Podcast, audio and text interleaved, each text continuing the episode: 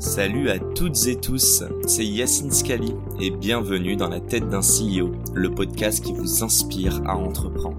Je vous propose tous les lundis une conversation authentique avec des entrepreneurs et des figures hyper inspirantes pour, je l'espère, vous permettre à votre tour de réaliser tous vos projets et impacter notre société positivement. N'hésitez pas à vous abonner au podcast et nous dire ce que vous en pensez en commentaire.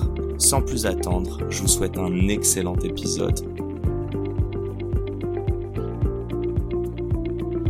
Avant de vous laisser entre les mains de notre champion Cyril, je suis ravi de vous présenter notre partenaire du jour, Hello Bank, qui soutient ce podcast et plus globalement tous les indépendants. Pour l'anecdote, c'est grâce à Hello Bank que j'ai pu rencontrer Cyril lors de la dernière édition de Roland Garros. Alors Hello Bank, c'est quoi? C'est la seule banque digitale en France à accompagner les particuliers et les professionnels indépendants. Avec leur application mobile et leurs 200 conseillers basés en France, ils vous accompagnent au quotidien. Cette banque digitale s'adresse particulièrement aux personnes en quête d'autonomie et qui ont placé le digital au cœur de leur consommation quotidienne. En d'autres termes, je crois qu'on parle de vous, chers entrepreneurs. Alors si vous souhaitez une expérience digitale au top, des offres et des services indispensables et des conseillers joignables sur tous les canaux, je crois que vous avez trouvé la pépite. Et pour preuve, plus de 90% de leurs clients sont satisfaits. Bref, on est ravis d'avoir le soutien de Hello Bank. Encore merci à eux de nous permettre de réaliser cette interview qui, on l'espère, vous inspirera. Bonne écoute à tous. Salut à toutes et tous, c'est Yacine Scali et bienvenue dans ce nouvel épisode de Dans la tête d'un CEO. Aujourd'hui, on a déménagé. Je vais pas dire où, euh, je vais juste dire que je suis avec Cyril. Grand plaisir, comment vas-tu? Salut Yacine, ça va très bien, je te remercie. On est où là? Eh ben écoute, là, on est dans une salle de boxe dans le 15e, plus particulièrement à la Villa M. C'est une nouvelle salle qui, qui a émergé il y a, il y a quelques temps. À Pasteur. Et du coup, euh, je suis obligé de commencer par ça, mais let's get ready to rumble Et ouais, je t'ai dit, j'y réfléchissais depuis tout à l'heure dans le métro. Je me suis dit, putain, il me faut une accroche. Bon, il est boxeur, il est modèle, il est euh, entrepreneur. Tu peux te présenter Comment tu te présentes? Tiens, je suis curieux de savoir. Ça dépend des gens euh, que tu rencontres? Ouais, euh, ça dé- pendant longtemps j'avais du mal. Aujourd'hui, on va dire que je me présente d'abord comme athlète parce qu'en fait, c'est parce que j'ai eu euh, ce goût du sport et, cette envie de faire une carrière euh, sportive que je suis devenu entrepreneur. Enfin, d'ailleurs, c'était déjà de l'entrepreneuriat de faire ça et qu'après, je suis devenu plus entrepreneur au sens business comme on Ouais. l'entend. Et, euh, et modèle, c'est plus, on va dire, un passe-temps. C'est vraiment le, le, le, le- le- le dernier, la dernière casquette que, que je sors la moins souvent. Tu kiffes? Le Ouais. modeling Ouais, franchement, c'est un Il y, a- y des codes euh, similaires, je sais pas, avec le sport, l'entrepreneuriat, ou au contraire, tu as dû vraiment redécouvrir un peu ce milieu? Enfin, tu l'as découvert. C'est relativement différent. Ouais. Euh, ouais, ouais. C'est un univers assez différent et, et je sais pas si j'apprécierais aujourd'hui avec mon système de valeurs de travailler dans cette industrie à, à- de manière euh, plus, euh, plus importante. Ok, donc tu, tu, tu gardes plus ouais, ces valeurs euh, de, de boxe, j'imagine, qui se rejoignent avec l'entrepreneuriat. Et d'ailleurs, tu disais, enfin, je crois que tu as fait un shooting où tu es venu avec tes grandes boxes dessus. Donc, c'est l'idée aussi de ramener un petit peu de, tu vois, de, de sport et de toi dans ce milieu-là qui est très, euh, Alors, très lointain pour moi, en tout cas. Bien sûr, alors écoute, ça, ça va vraiment dépendre de, de- de chaque OP, mais souvent quand, quand on me choisit, c'est aussi pour euh, toute la pluralité qui m'anime et, donc euh, le fait que, que je sois boxeur, euh, ça rentre dans, dans l'idée des, des photos qu'on veut faire de moi. Mais c'est pas juste beau gosse, c'est aussi. Euh... Ah ouais, je pense que je suis plus boxeur que beau gosse. Mais t'es beau gosse ou pas? Un petit peu peut-être. Ah là là, ça va. Il y a de l'humilité, mais il commence à accepter qu'il est modèle. J'ai une question à te poser. Je sais pas si tu peux nous, euh, nous parler franchement d'argent, ou tu peux nous donner peut-être des, euh, des proportions. Sur ces trois activités, comment, comment tu gagnes ta vie en fait? Alors aujourd'hui, en fait, je gagne ma vie avec la production d'événements. Donc ce sont des Première source de revenus, ça. Ouais, ah, bah aujourd'hui, ouais, en tout cas, si- oh, oh, ça dépend. Il y a 10 ans, je t'aurais dit non, mais aujourd'hui, en tout cas, depuis ces dernières années, Mhm. la production d'événements, c'est vraiment le, le- le gros de mon chiffre d'affaires.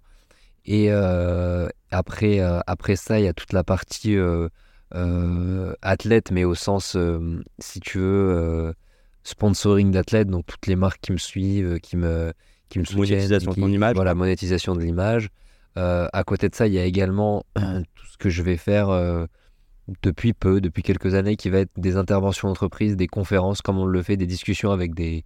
Tu le Avec comme des ça sur LinkedIn, conférencier. Ah oui, bah, Ouais. parce que j'en fais pas mal, tu vois, je dois en faire euh, au moins, euh, je sais pas, entre 5 et 10 par an. Tu vois c'est- pas ça qui te ramène beaucoup d'argent, on est d'accord. Non, c'est. Après, après, après je, je- tu sais, tout est relatif de. de, de- ça dépend. Je considère que c'est pas mon argent, mais pour des gens, c'est un salaire annuel, tu vois. bien sûr, ça non, non, dépend. ça je comprends. Mais oui, je suis d'accord que dans la globalité, ça reste. euh, ça paye les vacances. T'es six fois champion du monde, hein. Euh, sur deux, euh, je crois que deux disciplines différentes. Je... Taille, boxe taille et kickboxing. c'est surtout en ça kickboxing que je suis six fois champion du monde. J'ai pas dit encore trop de conneries, mais ça va arriver dans le podcast. bien. hein. Ouais, pourquoi pas. non, la, la- la question est simple. Combien on gagne C'est quoi tes premiers, tes premiers billets? Et d'ailleurs, on va revenir sur un truc qui est assez drôle. Je crois que tu as commencé à boxer à 14, mais tes parents, ils t'ont pas autorisé avant 18 ans, c'est ça? Bravo. J'ai commencé à 13 ans et j'avais pas le droit de faire de combat avant 18 ans. Du coup, j'ai commencé seulement à 18 ans. Et les, les premiers combats pro, euh, bah, je vais te dire, on appelle ça pro, mais en vrai, c'est de l'amateurisme de haut niveau. C'est-à-dire qu'on touchait même pas une thune. hein, et je crois que les pre- le premier, ouais, la première prime que j'ai reçue, ça devait être 500 euros pour un combat. Et là, tu t'es dit, il y a un potentiel de faire du bif dessus? Ou au contraire, c'est toujours une passion? Enfin, C'est quand le shift où tu t'es dit, allez, En let's go quoi. Alors déjà, à, à l'époque où je faisais mes premiers combats pro, c'était quand même relativement opaque pour moi le, le- le- le- les revenus d'un champion du monde. Mm. Et après, plus j'ai commencé à m'en rapprocher, plus j'ai commencé à réaliser que ça serait pas, euh, enfin, ça serait pas énorme et, euh, et ça serait surtout pas euh, autant que, que ce que j'aurais pu avoir euh, en sortant d'études et en ayant un métier. Et moi, l'objectif c'était de mieux gagner ma vie et de kiffer euh, mon quotidien, tu vois. Je, je, je spoil, mais t'as fait Dauphine, t'as fait ta licence et ton master là-bas, donc Voilà, c'est exactement. pas juste des paroles quoi. Non, non, bien sûr, ouais, ouais. Donc j'ai fait mes études euh, euh, supérieures et, euh, et je me suis dit, euh, moi je veux gagner ma vie avec mon sport. Et, euh, et j'ai vite compris qu'il y avait un, quelque chose à faire dans, dans l'image. Alors on parle d'une époque où il n'y avait pas euh, encore Insta, il n'y avait pas tout ça, le côté euh, influence, etc. Personal branding. Personal euh, branding comme ça. Il y avait des exemples, tu vois, on avait des, des gens comme Beckham, il y avait des, des- des inspirations. Mais, euh, mais voilà, c'était pas encore. euh, tous ces réseaux sociaux n'étaient pas là pour ouais. nous. Et pas McGregor. Il n'y avait pas McGregor. Exactement. Enfin, il était encore en train de, de se Ouais, préparer pour ce qu'il est devenu. On te préparer le- sa carrière. Et du coup, voilà, et du coup, je me suis dit, moi, j'ai envie de, de gagner ma vie avec, euh, avec ce que j'aime faire, donc je vais essayer de, de- de relier euh, un peu ce que j'ai appris en marketing, tout ce qu'on fait pour les marques, pour moi en tant que marque, et, euh, et bosser dessus. Quel inspi Qui t'a montré ça? Parce que souvent, tu sais, pour. euh, Enfin, est-ce que tu avais un exemple? Ou est-ce que tu t'es dit, au contraire, euh, je vais utiliser peut-être des rappeurs qui, eux, font ça et moi, je vais, je vais le faire Tu vois ce que je veux dire? Ouais, ouais, je vois ce que tu dis. Alors, il y a deux choses. Il y a l'amour et l'envie de devenir champion, et, et, et- en fait, tellement dans mon environnement familial, on avait peur pour mon avenir professionnel et qu'on me décourageait de faire ça. Je leur ai expliqué, mais c'est pas parce que personne ne l'a fait qu'on peut pas être le premier à faire quelque chose, etc. Donc, j'étais vraiment convaincu que j'allais y arriver. Ça, c'est la première chose. La deuxième chose, je savais qu'aux États-Unis, ça, ça marchait. Et enfin, je me souvenais de, de, de- ben, en fait, de- d'un espèce de d'intervenant qui un jour nous a parlé de, de, de Beckham en nous parlant en fait du, de comment il avait bien monétisé son image. Et même si j'étais dans un sport beaucoup plus mineur que le football, Ouais. je me suis dit, je suis sûr que je peux y arriver. Ouais, en fait, c'est OK. À des échelles peut-être moindres à l'époque, en tout cas, Exactement. il y a quand même un truc à aller gratter. C'est ça. Euh, T'as regardé la série là euh, Pas encore, ouais, pas encore, J'ai encore. commencé à peine, mais euh, je sais pas, le personnage est gaulerie, je trouve. Enfin, je le connais pas du tout. Je le vois très classe, très lointain. Et en fait, il est. Pas du tout. non, ouais, il a l'air hyper c'est limite authentique. un beauf, euh, Ouais, de base. Exactement, un gros beauf. Et, et c'est sa, c'est sa femme qui, qui justement, c'est elle son mentor. Elle, Ah ouais, ouais, ouais. de- C'est la vraie chef d'entreprise, c'est elle en fait. Bon, bah, je suis obligé, mais il y a quelqu'un à qui tu dédies, euh, j'ai envie de dire ton début de carrière, parce que dis-moi si je me trompe, mais t'es encore au début de tout ce que tu veux faire. Je mixe tout, hein. je Ouais, sais que ouais. ton corps va pas suivre toute ta vie pour la boxe. Euh, Il y a quelqu'un à qui, ouais, qui a changé, euh, ou qui a. Quelqu'un à qui tu dédierais en tout cas ce succès pour le moment? Alors, bah, il y a, y a- y a deux choses en fait. Là, c'est le discours à Cannes où tu fais les remerciements. Là. Alors, je, je, je, je le dédierais forcément quelque part à, à mon père parce qu'il nous a quittés et que ça me ferait plaisir qu'il ait pu voir euh, comment aujourd'hui ça va bien et comment, euh, euh, même si ça commençait à aller bien, mais comment en tout cas euh, les mots sont devenus des, des, des, des- faits. Et euh, la personne vraiment par contre à qui je, je, je le dédie et, c'est mon grand-père parce que, en fait, c'est un entrepreneur et j'ai passé beaucoup de temps avec lui. Il est encore là aujourd'hui, il me suit euh, dans tout ce que je fais. Et, euh, et du coup, c'est, je pense que c'est vraiment une des personnes qui m'a le plus inspiré euh, sur cet entrepreneuriat. C'est quoi les, les conversations grand-père, petit-fils Mais tu vois qu'aujourd'hui, tu revois peut-être plus jeune et tu te dis, putain, c'est ce truc qui est pas palpable, mais qui fait que moi, je voyais en lui l'entrepreneur et qui m'a poussé. Ah bah, tu vois, c'est drôle parce que mon grand-père, depuis tout petit pourtant, qui est un homme de gauche à fond, était toujours à insulter les, fonctionnaires, euh, le salariat, les trucs comme ça, mais genre vraiment de, de bas. Et, et, j'ai précisé de gauche parce qu'aujourd'hui, euh, on, aurait peut-être du mal à, identifier des, des, figures comme ça. Et en fait, tellement j'ai entendu, euh, ah là là, ces fonctionnaires, c'est ceci, cela, bah, ça m'a donné envie, moi, d'entreprendre et d'être un peu comme lui. quoi. L'entrepreneuriat, du coup, c'est. On va pas aller dans la politique, mais c'est l'antinomique de l'assistanat, du coup, tu dirais? C'est ne pas compter sur les autres? Bah, je dirais que, en fait, tu sais, quand, quand, quand tu es entrepreneur, il y a quelque chose, il y a une dimension qui est quand même relativement euh, dure à accepter et qui a un, un, vrai boulot, c'est que tu te bats pour aller chercher ton, ton argent, tu vois?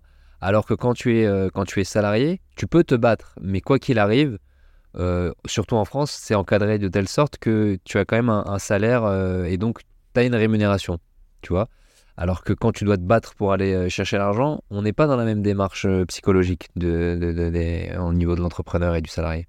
Je, suis obligé de rebondir dessus. Euh, on s'est rencontrés du coup à Roland Garros et là je t'ai dit en off, je t'ai dit putain quand on s'est rencontrés, j'étais pas bien financièrement. Ouais. Et bizarrement là, il y, a pas longtemps, j'ai raconté ça à quelqu'un et qui m'a dit ça c'est une super phrase. Je la redis.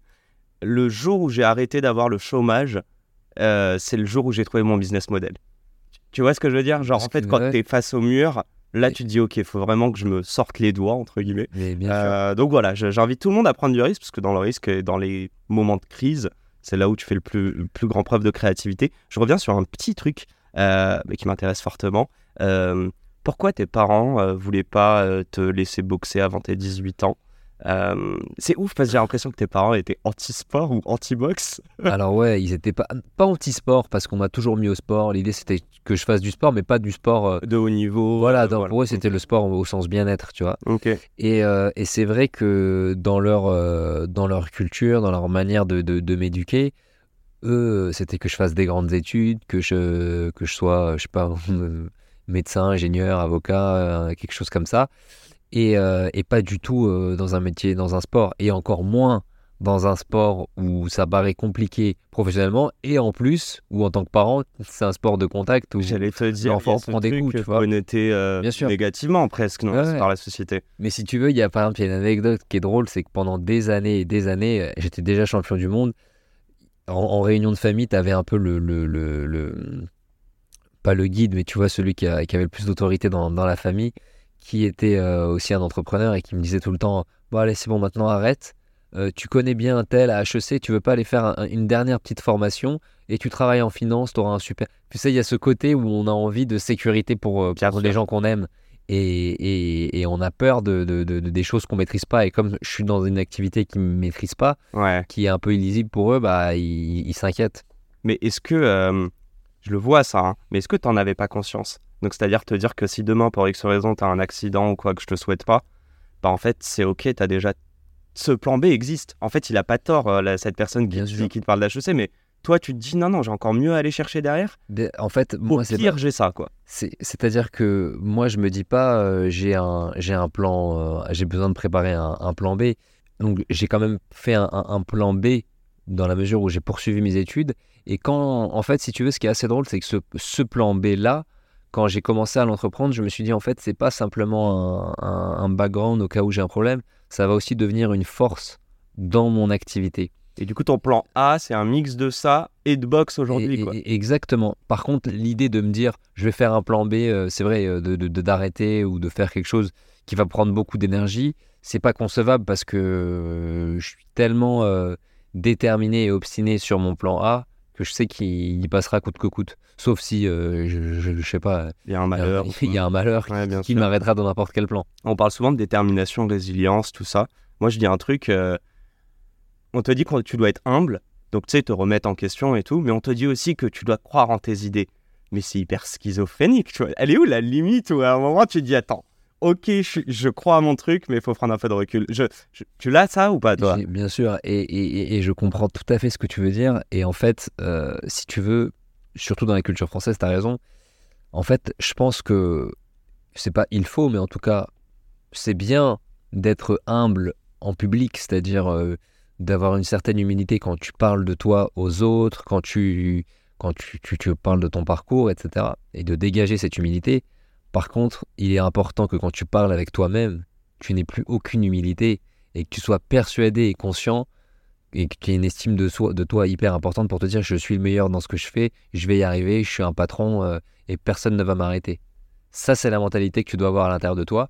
Il y en a qui l'expriment à l'extérieur, il y en a qui préfèrent être plus euh, pondérés, Mhm. tu vois, mais ça ne veut pas dire que quand on est humble, on ne pense pas qu'on est meilleur que, que les autres.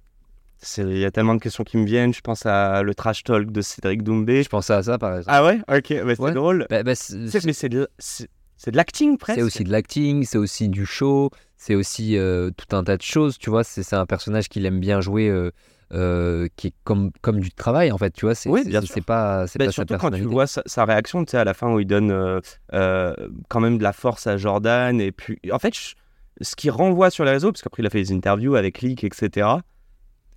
J'ai l'impression que c'est pas le même qu'on voit euh, en train de faire son trash talk. Ouais. Et en vrai, ce qu'il dit fait totalement sens, du coup. Bien sûr, Donc, c'est ouais, c'est un mix des deux. euh, c'est un mix des deux. Et lui, par contre, pour le coup, tu vois, euh, il assume et il a besoin et il a envie de, de, ça le nourrit, quoi. de ça le nourrit, de, de, de dire à voix haute cette petite voix dont, dont je te parle à l'intérieur, ou d'autres euh, vont pas du tout en, en parler, quoi. C'est pas ton délire, ça? Moi, c'est pas mon truc, par exemple. Donc, tu préfères te taire et knockout. Ouais, je préfère être plus dans, dans, dans, dans, dans une humilité, euh, tu vois. Ok. Euh, Ouais, juste sur ça, bizarre ma question. hein. Tu vois quoi quand tu te regardes dans la glace le matin? C'est quoi ce que tu te dis réellement? Euh, je vois des rides. non, qu'est-ce que je vois? Je vois, je vois quelqu'un. T'es heureux déjà? Ouais, je suis heureux. Ok. Euh, c'est vrai que c'est pas une question que je me pose et que je devrais peut-être me poser plus souvent.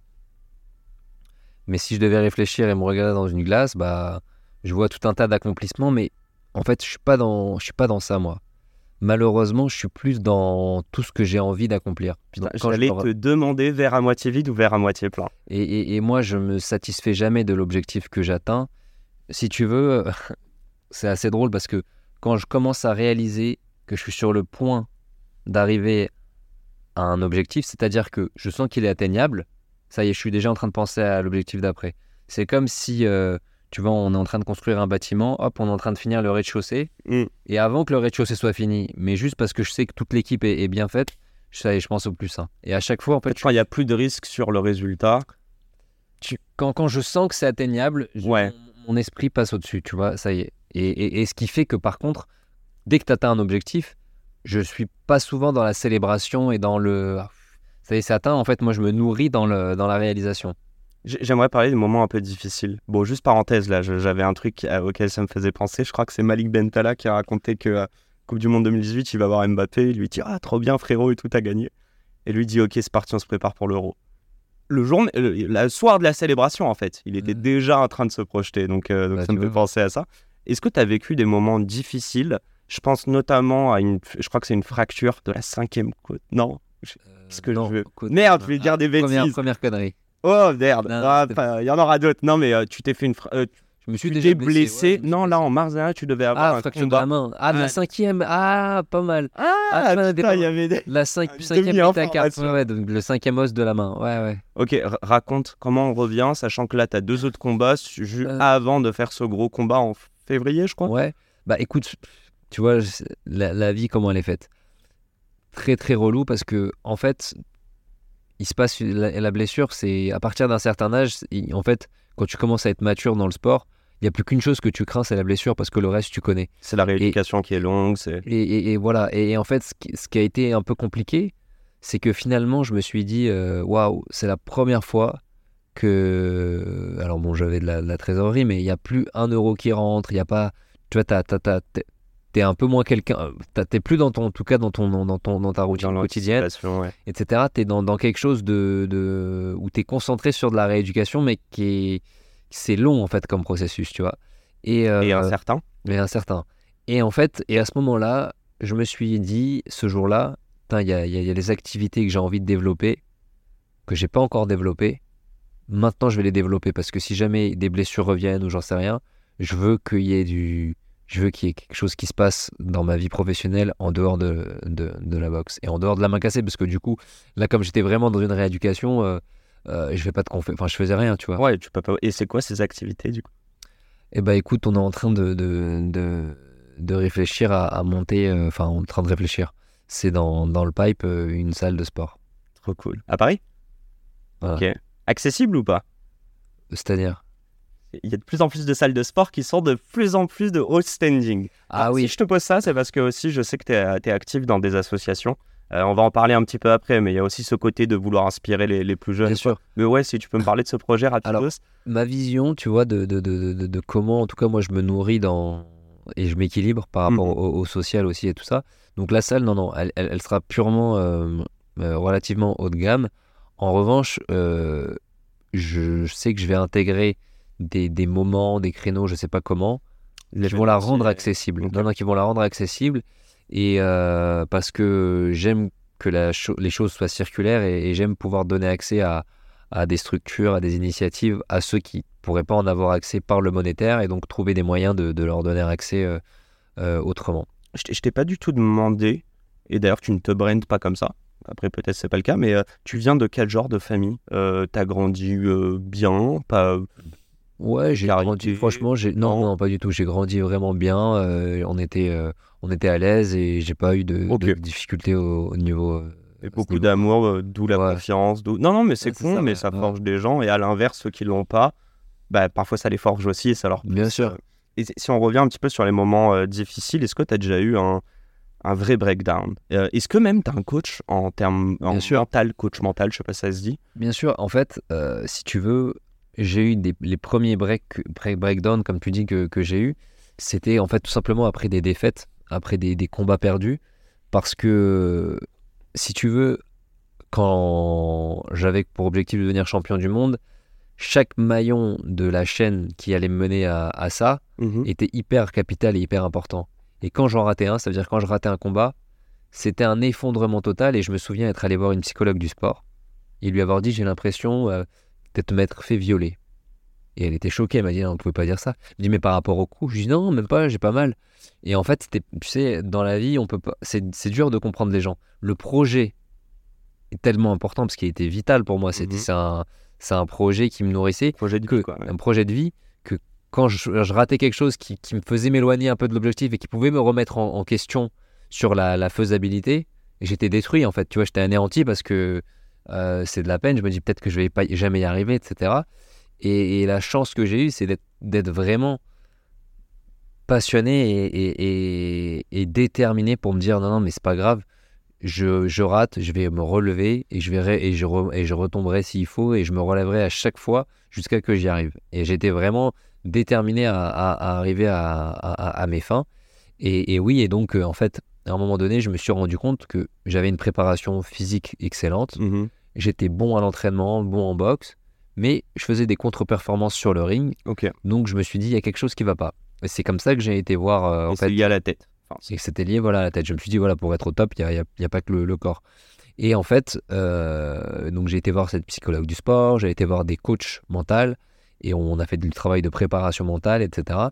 Et, euh, et donc aujourd'hui, bah, je me complémente dans ma préparation, aussi bien avec de la préparation physique qu'avec de la préparation mentale.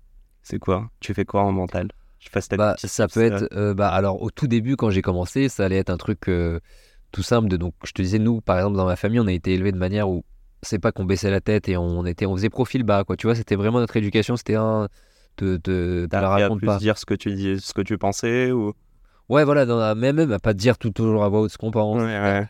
Et donc, je me souviens que chez mes parents, j'avais fait des post-it où j'avais écrit euh, des trucs je suis le meilleur, je suis des trucs comme ça que j'avais foutu sur le frigo pour, euh, pour me donner confiance. En fait, c'était les premiers tips que je pourrais donner c'est c'est essayer de se mettre des petits marqueurs qui nous rappellent à quel point on, peut être bon.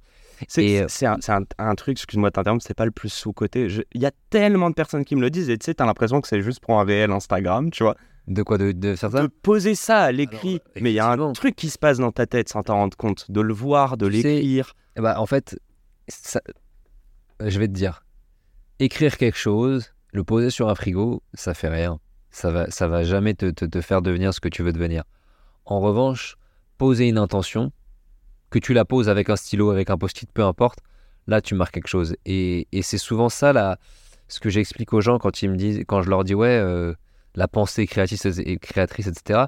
Mais c'est pas un exercice de tous les matins se dire ah je veux devenir riche, je veux devenir riche ou je veux ça, je veux ci, je veux ça. Mhm. Je veux- En fait, c'est quelque chose qui, qui est beaucoup plus profond. C'est c'est une pensée où quand tu te poses et que tu penses à tout ça, tu dois imaginer ce que ça fait de faire ça. Tu dois imaginer comment tu vas être. Tu dois, tu dois ressentir tellement de choses que tu es presque déjà en train de, de, de t'imaginer dans cette, dans cette peau-là, dans cette vie-là. Et ça, ça va pas Capacité à sûrement projeter. Voilà, cette capacité à te projeter. Quand tu fais ça avec tes tripes, eh ben, je pense sincèrement que fondamentalement, ça va te conduire vers ton, vers ton objectif. Euh, tu, tu m'as dit, je- tu m'as dit, pardon, tu nous as dit, au nom de nos auditeurs, euh, que oui, le, le- le- en tout cas, la réussite dans, le- dans la boxe et même dans le sport, il y a du physique, mais il y a surtout du, du mental. À quel moment c'est arrivé À quel moment tu as pris conscience de l'importance du mental? Et est-ce Ah. que tu dirais que ta force aujourd'hui, c'est du mental et pas du physique? Alors, euh, j'ai pris conscience du mental, euh, je pense, il y a à peu près euh, ouais, 8 ans, quelque chose comme ça. Ok. Et euh, Ça fait un bout de temps que tu boxais déjà quand même. bah ouais, ouais, non, non, mais bien sûr, bien sûr, mais je me suis toujours énormément entraîné, donc euh, le mental, n'empêche, il, il se renforce aussi avec l'entraînement. Mais tu l'as pas conscientisé. Exactement. Ok. Et, et en fait, euh, après, donc j'ai fait tous ces, ces exercices de préparation mentale. Et, euh, et je dirais pas que ma force est devenue le, le- le mental. Je dirais juste que, en fait, euh, tu sais, en fait, on boxe comme on est dans la vie. Et c'est vrai que, en fait, à un moment donné, j'avais envie de, d'être euh, euh, boxeur comme euh, la plupart des, des boxeurs qu'on voit, comme des mecs comme Tyson, comme des gars qui sont très agressifs, très oppresseurs, très attaquants. Et en fait, je me suis rendu compte que moi, dans la vie, tous les jours, j'étais pas comme ça. Tu vois, j'étais quand même plutôt sur la réserve, j'étais plutôt sur le. Et donc, je me suis dit, en fait, accepte quitter, t'es un. Dans la vie, déjà dans un échange, t'es un contre-attaquant. C'est-à-dire, tu vas jamais parler le premier, tu vas toujours. Donc, sur le ring, deviens qui tu es. Et en fait, mon style, il est basé sur ma personnalité parce que j'ai fait cette introspection-là. Et donc, forcément, oui, aujourd'hui, j'arrive mieux à boxer parce que je me connais. Ah, incroyable. Donc tu connais tes forces et tu vas jouer là-dessus et tes faiblesses, tu vas essayer de les cacher le plus possible. C'est-à-dire que si tu commences un combat, c'est quoi t'a- T'analyses le gars mais tu mettras jamais le premier coup? Exactement. Alors, je vais mettre des. Si c'est pas ça. C'est-à-dire que ce que j'entends par coup. Un adversaire. Non, je, vais mettre, je vais mettre des coups, bien sûr, tu vois. Mais c'est des coups préparatoires qui vont me permettre de, de, de, de jauger. Et lui, quand il va se livrer, là, je vais, je vais pouvoir euh, taper plus fort. T'as perdu des combats à cause de euh, d'émotions? Bah, quand on parle de, de, de mental, en fait, in- indirectement, on parle aussi d'émotion- d'émotions. Et, et, et c'est bien parce que tu vois, tu es en train de, de, de faire un peu mon, mon pitch de conférencier où je parle de trois batteries, mentale, émotionnelle et physique. Et, et, et c'est vrai que je pense que à l'arrivée, on est la, la résultante de la batterie la plus faible. Donc moi, j'ai toujours été à 10 sur 10 en physique et je me suis retrouvé en combat à 4 sur 10, tu vois. Parce que j'étais peut-être à 4 sur 10 en émotionnel ou en mental. Et euh, tu peux pas être plus fort que ta batterie qui est la plus faible. Et ce que je veux dire par là, c'est qu'en émotion, ouais, c'est-à-dire que avec ce, ce- ce mental, ça va avoir des, des- des- un impact ou, ou peut-être que ben, le stress, l'enjeu, etc., va te paralyser et, et- et- et va te faire perdre tes moyens. Et, et moi, ça m'est déjà arrivé. Je, je dis ça parce que euh, j'allais dire c'est un secret pour personne. Il y a tellement d'entrepreneurs qui prônent la boxe. Euh, il y a tellement de, de personnes qui te disent aussi que euh, tous les sports de combat, pas que la boxe, hein, c'est pas du tout un sport de bourrin. C'est un contrôle de tes émotions et de tes forces.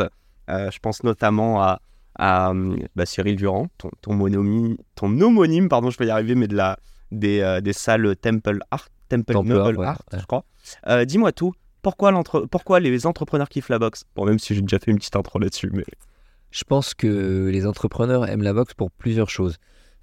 la première, c'est que tu vois, quand, quand tu es dans, dans un ring et que tu es face à un, adversaire et que tu, tu apprends à boxer, en fait, euh, c'est un sport de contact. Donc, tu t'apprêtes à recevoir des coups et à en donner. Et recevoir un, un coup, c'est quelque chose de pas du tout naturel. ouais. Et donc, il va te falloir que tu apprennes à ce que ton cerveau trouve une solution hyper rapidement. Il y a un coup qui arrive, hop, il faut faire un blocage, hop, il faut faire une esquive, tout en n'ayant pas une attitude de fuite, parce que tu peux pas t'en aller, ça fait pas partie des, des possibilités. Donc c'est de l'anticipation un peu C'est même pas de l'anticipation. Il faut de la réactivité. Il faut être réactif. Et, euh, et en fait, on est tous réactifs. C'est juste que quand tu fais de la boxe, tu fais rien d'autre. Tu es sur le ring, t'es dans un sport où c'est pas comme tu es sur un tapis avec ton téléphone. Là, t'as pas ton téléphone, tu es face à quelqu'un. Et donc, surtout dans un monde aujourd'hui où on est très sollicité, et ben ça t'apprend à recentrer ton attention et toute ta concentration, elle doit être dans l'instant présent qui est le, le- le- l'échange, le la- combat. la. Ça, c'est la première chose. Bah, La, la- la deuxième chose que j'aime bien dire, c'est que la, la- la- la valeur de l'engagement qui est prônée par la boxe, c'est que en fait, tu as des responsabilités quand, quand tu es sur un ring et, et c'est interdit par le règlement de tourner le dos. Et c'est comme si dans la vie, tu vois, tu as, des responsabilités, tu tournes pas le dos. Attends, Million Dollar Baby, elle tourne le dos, non? Alors dans Million Dollar Baby, elle tourne le dos, mais elle tourne le dos après la sonnerie. C'est un coup ir- irrégulier qu'elle lui fait. Ah, ok, T'as d'accord. plus, plus le droit de taper après. Ouais, ouais, on est d'accord. Très beau film de, de Clint Eastwood. Je crois qu'on invite tout le monde à aller regarder. hein. Ouais. Si- surtout s'ils n'aiment pas encore la boxe, ils vont aimer. J'ai juste un petit truc, euh, tu vois, on parlait d'émotion avant. J'ai une phrase, je l'ai pas la bonne, hein, donc je vais essayer de te la balancer, mais on va dire que c'est une quote revisitée par Yacine. Mais il y a un truc qui dit, euh, en gros, dans le travail que tu ne veux pas faire, le, tout ce que tu évites, donc toi peut-être au début, peut-être le mental, Ouais, ouais. c'est là où se trouve ta zone de génie. C'est là où tu peux aller atteindre la, la- le, le plein potentiel. Je ne sais pas si tu es d'accord avec ça ou pas. Parce que ça voudrait dire qu'il y en a qui te disent prône juste tes, tu vois, travaille sur tes points forts et les points faibles, on s'en fout. Et il y en a d'autres justement qui te disent dans tes points faibles, vu que tes points forts sont déjà bons, c'est là où tu vas. Alors Ouais, effectivement, moi je fais pas partie de ceux qui, qui sont d'accord avec, ce que tu dis. Euh, surtout dans le sport, moi je suis plus d'avis à avoir un discours comme d'ailleurs un autre collègue sportif, Edgar Gros-Piron, un ancien champion de ski, qui est très bon en, en ski, euh, qui est très bon en conférence, pardon. Euh, Et en ski. Ouais, qui était très bon, en ski, exactement. En fait, ou si tu veux, le fait de d'avoir des points forts et d'améliorer tes points faibles, ça va te rendre euh, bon et, et bon, tu vois. Ok. Alors que quand tu as des points forts et que tu travailles sur tes points forts, tu vas devenir excellent en fait. Mais tu peux Mais tu laisser les points faibles de non, côté. par contre, Ok. ce que- par contre, ce qui est important, c'est que si tu veux qu'on reste dans le cadre du sport, bah il y a des moments pour tout. Et donc, quand tu es par exemple dans une phase de, de, de- de- relativement proche des compétitions, etc., tu vas travailler tes points forts. Et parce que tu travailles tes points forts, bah, tes points forts vont devenir encore meilleurs, encore meilleurs, et ils vont te faire dépasser tout le lot de, de, de- tes concurrents, on va dire, sur cette zone-là. Mhm. Et en plus de ça, ils vont te donner quelque chose qui est la confiance. Ok. Et cette confiance-là, quand tu l'as, elle va te faire monter même le niveau de tes points faibles, tu vois, de tes points, de tes points les moins forts. Maintenant, les points, les points faibles, je trouve que c'est important de les travailler, mais jamais autant que tes points forts et, et juste à des moments différents. Tu vois, il y a des moments où tu les travailles, il y a des moments où tu les travailles moins. Ok. C'est ma vision. Non, mais de toute manière, les- comment dire, toutes les questions sont faites et les réponses sont faites de nuances. Euh, et, et on est là pour avoir ton retour, pas juste euh, Ah, vois, des, phrases bateau. Mais donc, très bien, merci. Euh, petite question sur l'entrepreneuriat. Alors, déjà, petite dédicace à Karine Gyok-Turam, car je regardais justement le, le JT de 2017. Et donc, elle parle de, de toi. Donc, c'est, euh, je crois, c'est peut-être une des premières couvertures euh, médiatiques que tu as eues? Euh, Ou non, c'est le premier JT en tout Ouais, le premier JT. Ouais. Et spoiler, euh, modèle pour eBay en 2013. Mais ça, on Ah va revenir là-dessus, tu vas pas y échapper. Euh, dans cette interview, donc ce, ce- ce reportage, on voit ton entraîneur qui te dit Non, là, c'est plus possible, tu lâches ton tel, t'es sur, le, euh, sur le, le ring, tu vois. Et en fait, moi, c'est la question que je te pose.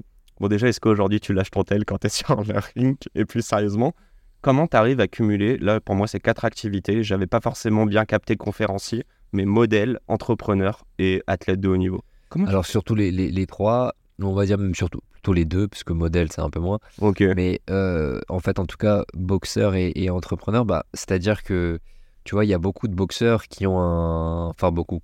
Un certain nombre qui ont un métier à côté. Et La moi- plupart. La plupart, ouais. Et, et moi, j'ai beaucoup d'athlètes même d'ailleurs.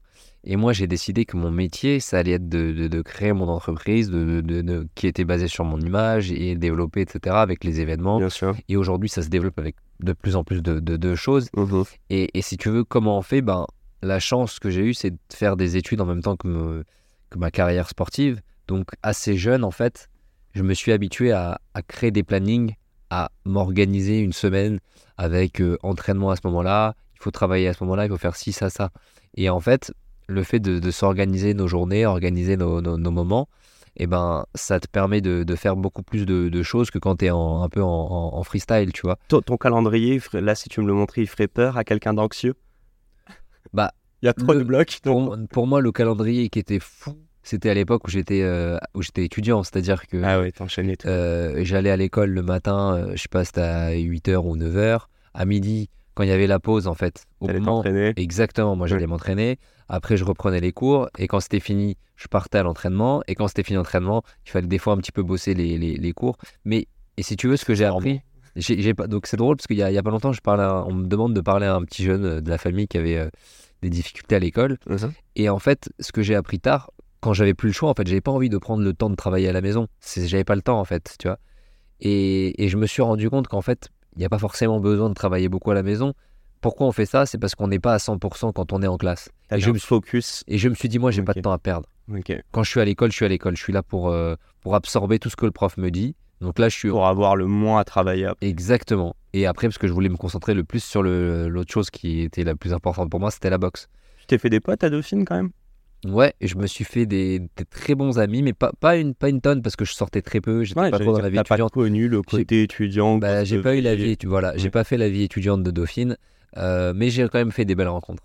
Ouais, ouais, je pense à Bertrand Ciseaux de Hello Bank. Bon, je pense pas que vous étiez étudiant en même temps. non, on va pas trahir les âges. Si on continue, parce que là, ça y est, on a bien mis les pieds dans le plat sur euh, euh, l'activité entrepreneuriale.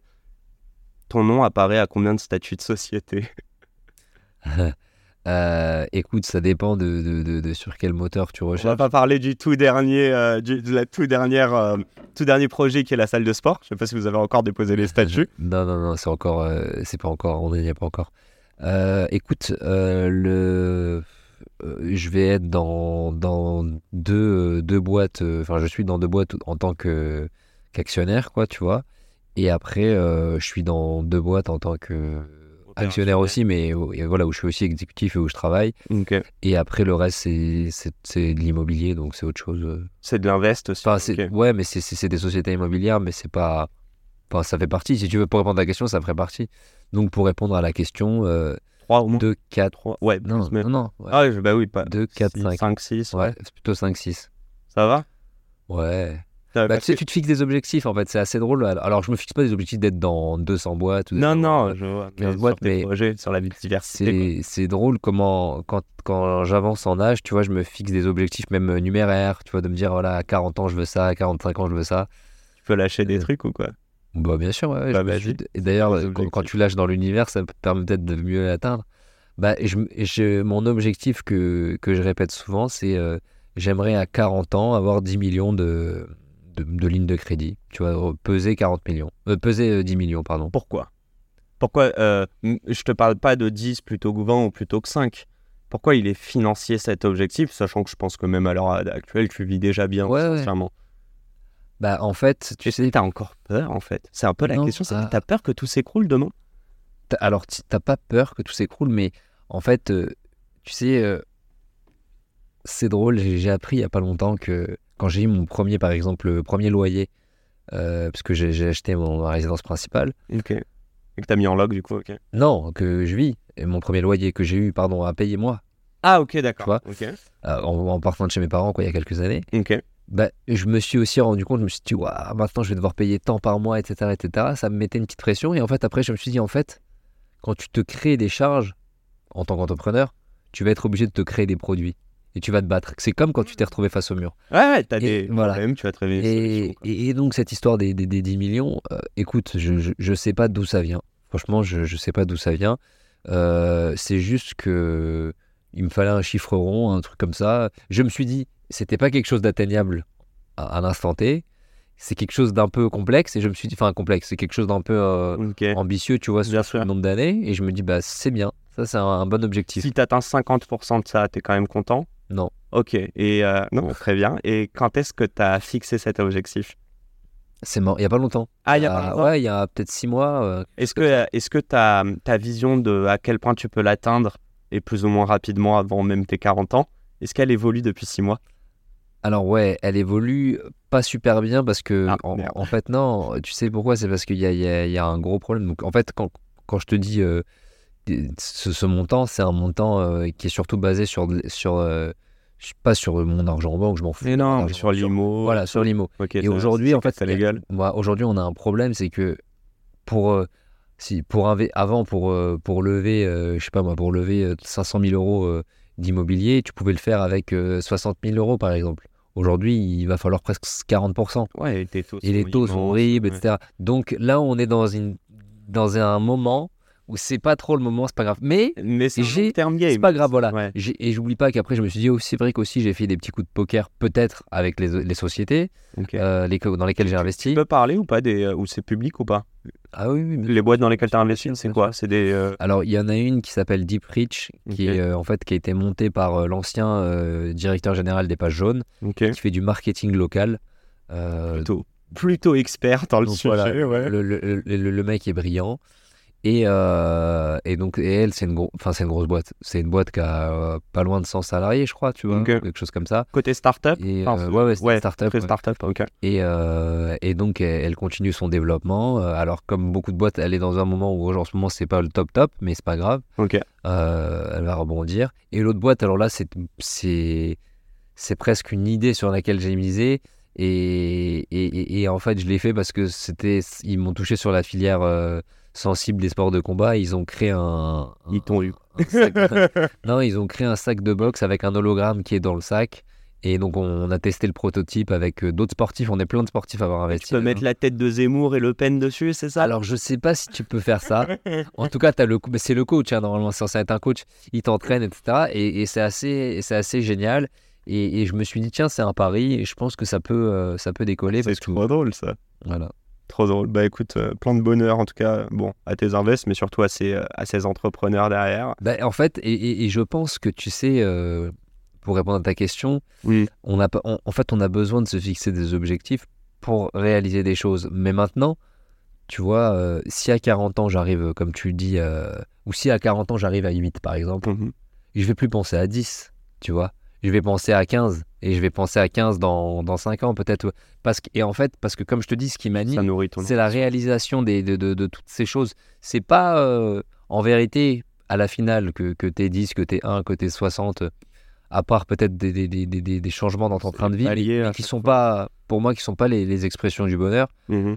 Euh, je pense vraiment que c'est le, le- le- mon mindset qui fait que moi j'aime avoir un objectif, courir après et, et me battre pour avoir un- quelque chose, tu vois. Mais, mais sur ça, tu sais, on parlait du euh, verre à moitié vide, verre à moitié plein. Je te dis, je sais que je suis pareil, je sais que, euh, tu vois, là, je te disais, euh, pas beaucoup d'argent il y a 2-3 mois, mais là, les objectifs, ils ont encore évolué il y a quelques jours, Bah ouais. parce que je me dis, ah ouais, en fait, je peux faire ça. bon, bah viens, on va essayer d'aller chercher ça. Bien sûr. Est-ce qu'il n'y a pas un problème au bout d'un moment où tu veux toujours aller chercher plus? Je parle même pas d'argent, parce que parfois, ça peut être des objectifs, tu peux être même Bien 15 sûr. fois champion du monde. Ouais. Est-ce que tu n'as pas envie d'être le 16e Euh, La Ouais, 16e ouais, ouais. Comment on gère ça? Comment on arrive à se satisfaire Pas se satisfaire, à valoriser notre travail, les échelons atteints, tout en continuant à nourrir notre ambition? Tu vois, il y a encore une fois, comme il n'y a pas un paradoxe à ce moment-là? Bah, je, pense que c'est des moments de vie, tu vois. Il y a, il y a peut-être un moment donné où tu as un peu moins d'énergie, où tu as un peu moins d'envie, tu vois, sur des profils comme les nôtres, et où tu vas dire, bon, maintenant, euh, ça y est, j'ai, j'ai plus envie de, de, de, de, me dépasser, de faire ça. Je vais peut-être plus être dans la transmission, Ok. euh, tu vois.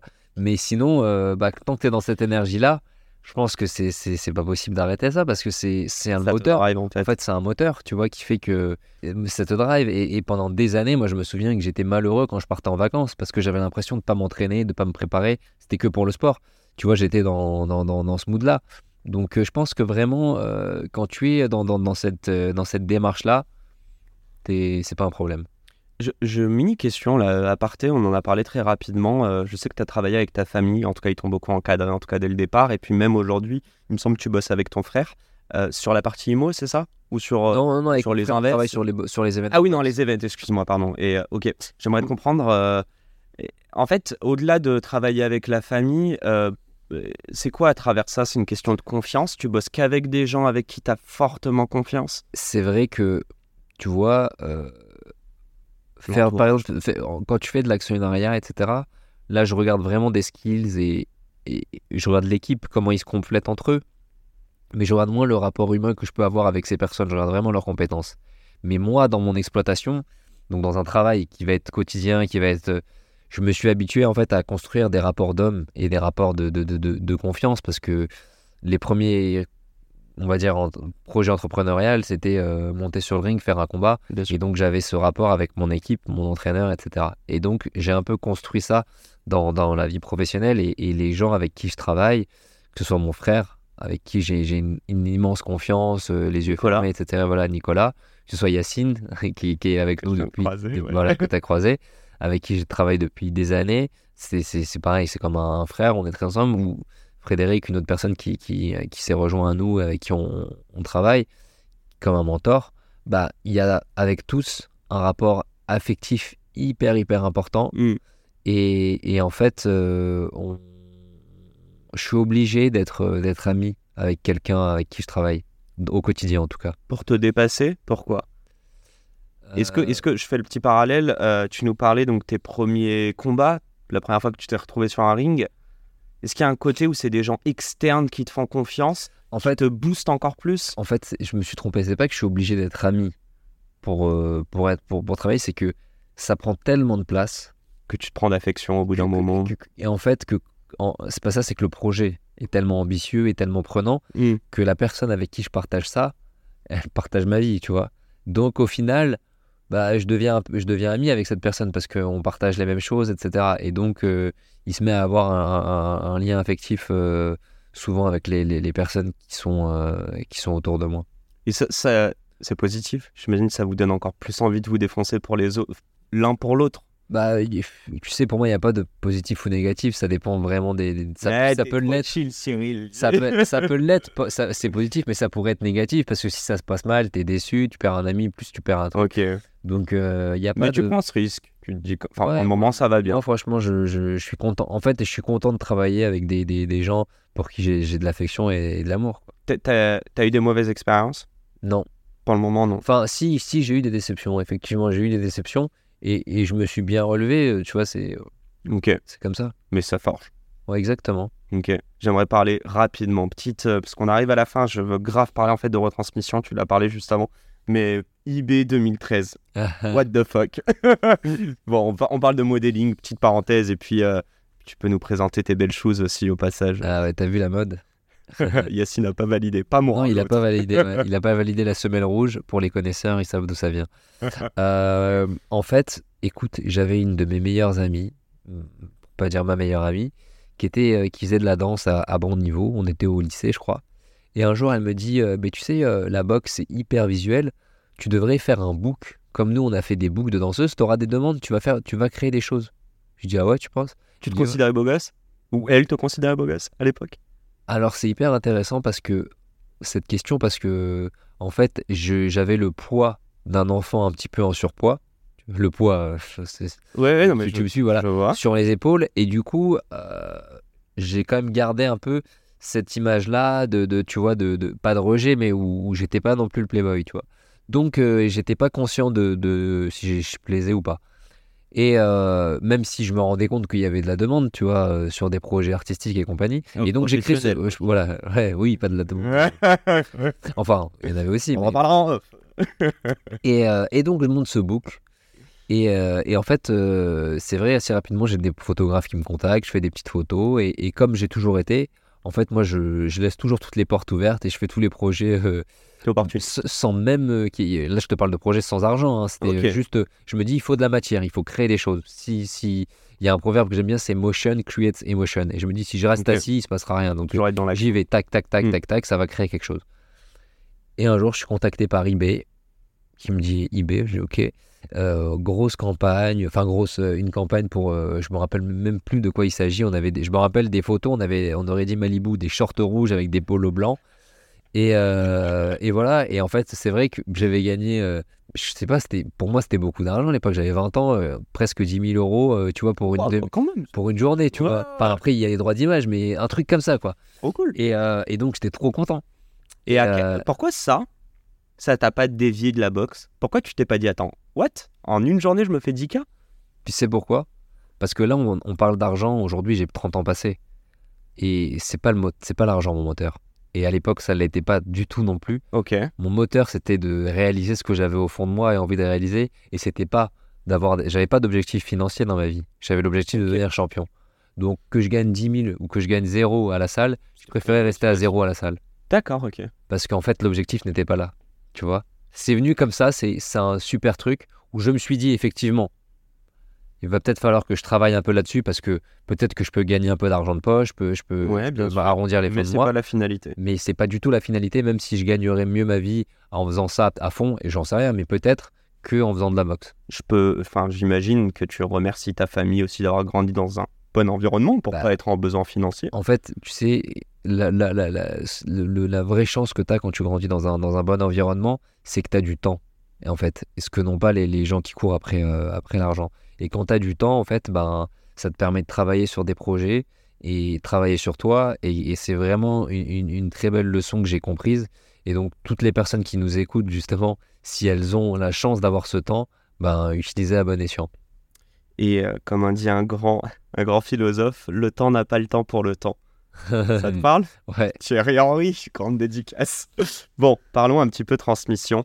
Euh,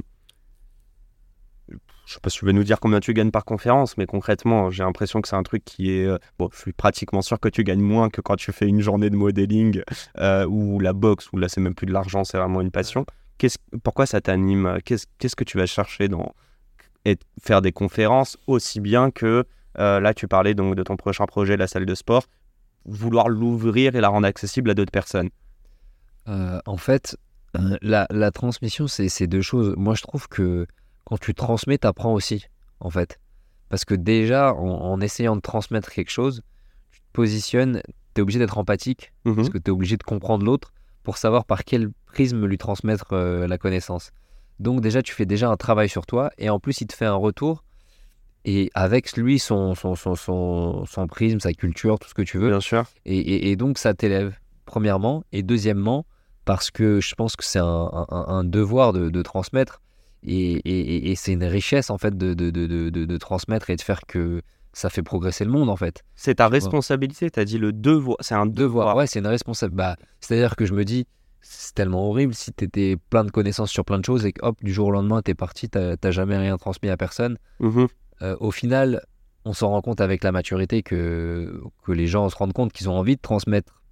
Et il y en a que ça, qui ça arrive plus jeune, mais je pense vraiment que c'est parce que c'est quelque chose de, de, de d'inné chez l'homme, tu vois. Après la boxe et les titres, et j'espère que tu vas en glaner bien d'autres, euh, c'est ta réelle marque sur Terre? La trace de ton passage sur Terre, c'est ce que tu transmets? Ouais, je pense, exactement. Ouais, c'est une, une manière de perdurer, en fait, c'est tout ce que tu as transmis. Bravo, et c'est bien dit. Et toi, tu as eu des gens qui t'ont transmis des choses plus jeunes?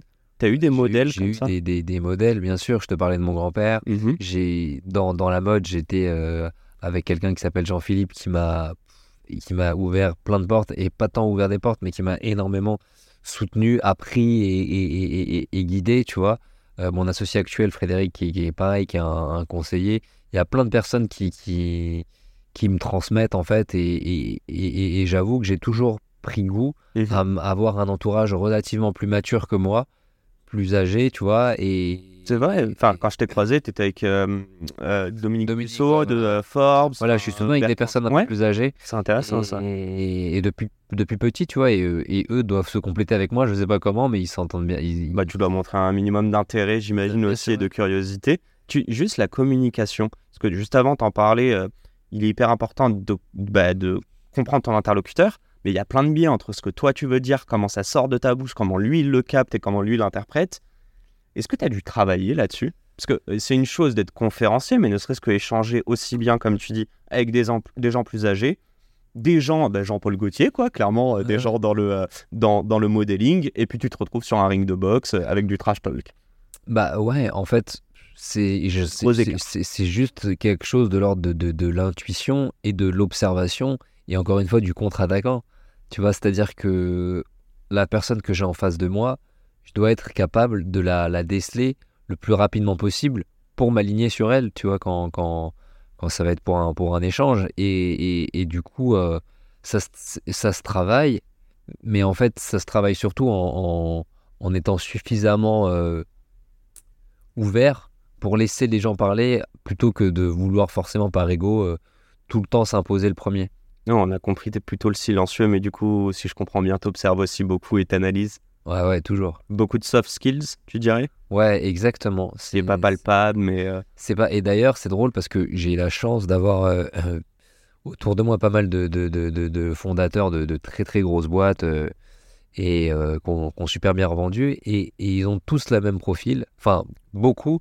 C'est que c'est quand tu leur parles, on- ils vont dire non, moi je suis pas compétent, c'est pas des, des experts, mais ils sont hyper hyper euh, sensibles de, des individus, ils savent avec qui ils vont, se, ils vont, ils vont travailler, ils vont nommer un, des gens beaucoup plus intelligents qu'eux, entre guillemets, en tout cas pas sur l'aspect peut-être pas intelligence émotionnelle, mais sur, voilà, sur des Mhm. expertises.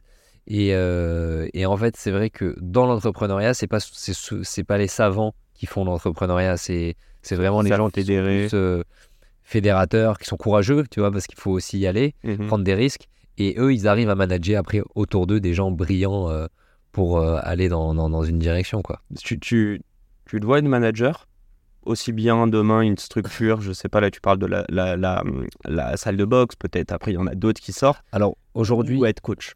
Aujourd'hui, c'est vrai que ce que j'arrive le mieux à faire, je me rends compte que je, je préfère être manager d'un manager que manager euh, tout de suite euh, 20, gens, 20 personnes. Généralement, en tout cas jusqu'à présent, ça s'est présenté comme ça, où j'ai eu la chance de pouvoir euh, manager une personne qui, elle, elle allait, euh, tout ce que je vais lui donner, le, le dire, L'appliquer. et l'exécuter avec un groupe. Ok, on arrive à la fin, promis, je te, je te lâche bientôt. J'ai une question qui est hyper importante pour moi. Je veux dire inspiré, mais en fait plus que ça. Est-ce qu'il y a quelqu'un qui t'impressionne? Il y a quelqu'un où t'es tout petit à côté? Alors, oh, Sport, business, whatever. quelqu'un euh, que je trouve. euh, bah, si tu veux qu'on reste dans le sport, pour moi, le sport, il est marqué par deux, euh, deux personnalités extraordinaires c'est Mohamed Ali et Michael Jordan, qui sont pour, le moi, qui sont pour moi pardon, sur deux secteurs différents. Les deux sont des géants du sport, ça c'est leur point commun, voilà, des légendes du sport. Pourquoi des légendes? Il y en a un parce que il a eu un engagement social, il a eu des actions humaines hyper importantes, politiques, Ali, etc. Mohamed Ali, voilà. Et l'autre, c'est un businessman extraordinaire et, et c'est l'exemple du sport business, tu vois. Et donc les, les, les deux, pour moi, sont, sont des, vraiment des, des immensités dans, dans, dans l'univers des sports. Après, en restant dans le sport, euh, tu vois, des, des gens comme McGregor, je les trouve euh, incroyables. euh, mais par contre, ça serait pas avec eux que si tu vois, tu me disais tu devrais rencontrer quelqu'un, Ouais. passer une après-midi avec un mec pour échanger, Bah, ce serait. Bernard Tapie. Ah bah attends, c'est une autre question, mais attends. Ah, pardon. Juste une. Non, mais je vais te poser la question du board ou du mentor. Donc, ça Ah, voilà, que mais, euh, Cédric Doumbé, je crois qu'il a dit il n'y aura jamais d'autre Mohamed Ali. Tu peux pas, en fait, euh, le, reproduire le côté social, le côté émotionnel qu'il a pu créer, etc. Est-ce que tu es d'accord avec ça? Et surtout, est-ce que tu ambitionnes d'être à leur table un jour? Alors, euh, je dirais pas qu'il y aura jamais de de- d'autres Mohamed Ali parce que on ne sait pas ce que, ce que l'avenir réserve. Il peut y avoir un, un autre athlète, tu vois. Je pense que ce qu'il voulait dire, c'était pas que de l'athlétisme, c'était de l'image aussi. Je sais l'image. Tu Ouais. vois, il y a un, un- un- un joueur qui, pour moi, s'est positionné un peu, alors moins fort, moins grand que Mohamed Ali. Je pense qu'un Djokovic, il est dans la lignée de, Mo- de Mohamed Ali parce qu'il s'est positionné lui aussi dans des, dans des situations pas faciles pendant le Covid, etc. Et en même temps, c'est un grand champion. Et, et- et donc, je me dis, bon, alors, c'est pas, ça restera qu'il n'est pas au niveau de Mohamed Ali. Mais euh, je pense que c'est possible, tu vois, de, de, qu'il y ait euh, un- une nouvelle personnalité euh, comme, comme lui. Après, ce qui me fait dire qu'il a peut-être raison, c'est qu'en fait, Mohamed Ali, il a existé dans la première, dans le premier siècle du sport, entre guillemets, du sport en, autant en tant que Sans les compétition. réseaux, sans. Voilà, et, et- et- donc, quand tu fais partie des, des pionniers de, de- du sport, je Mhm. pense que tu laisses des traces beaucoup plus indélébiles que, que ceux qui arrivent après, même s'ils sont peut-être populaires à leur époque ou quoi. Magnifique. Bon, euh, vas-y, balance-moi. Mais du coup, le board member vivant, mort, fictif ou réel.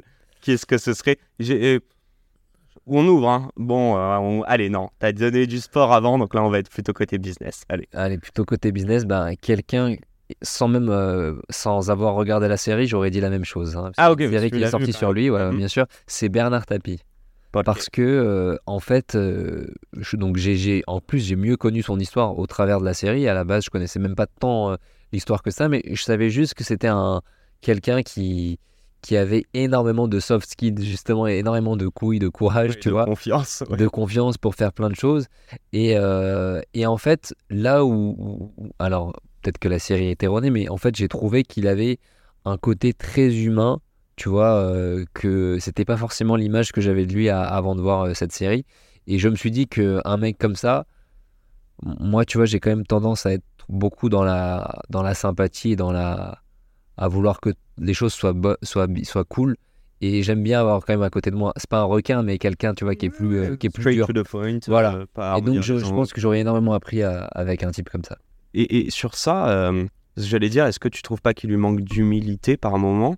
Et si je fais le parallèle, si tu avais eu ta carrière en- aux US, tu penses que tu serais un peu moins humble?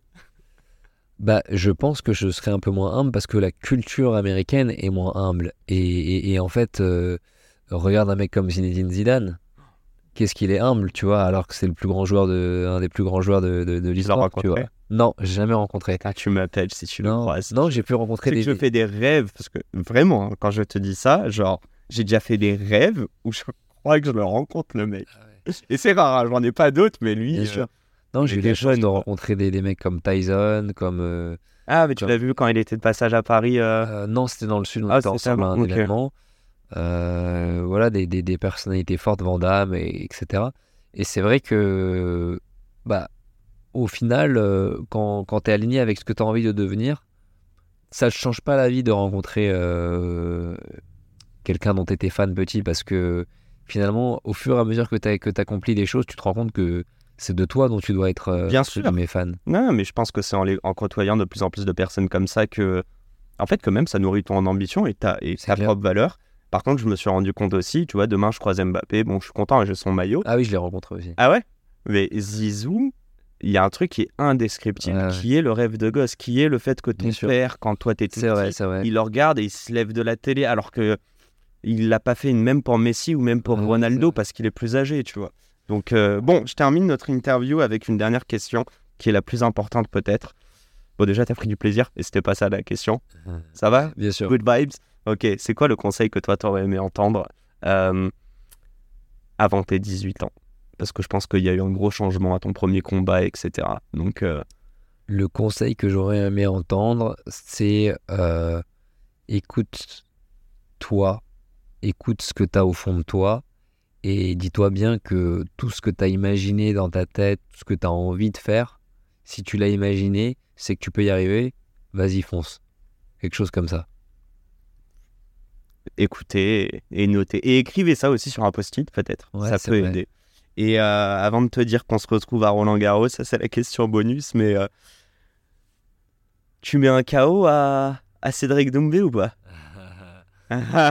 Ça va se lancer les hostilités là ou pas? Non, non, moi je suis pas du genre à mettre des Bon Cédric, euh, si tu nous entends, euh, non rien, je vais pas, me- je vais pas me lancer dedans. Après il va me cancel sur Insta. Bref, un grand merci, euh, un grand merci à toi Sal. Avec plaisir, merci Yacine. Merci à tous de nous avoir suivis et puis euh, à la semaine pro pour un nouvel épisode. Ciao ciao. Ciao. Et c'est la fin de cet épisode. Si cet épisode vous a plu, n'hésitez pas à nous soutenir en nous mettant 5 étoiles sur les plateformes, en vous abonnant évidemment et en nous laissant des commentaires. Hâte de vous retrouver la semaine prochaine. Ciao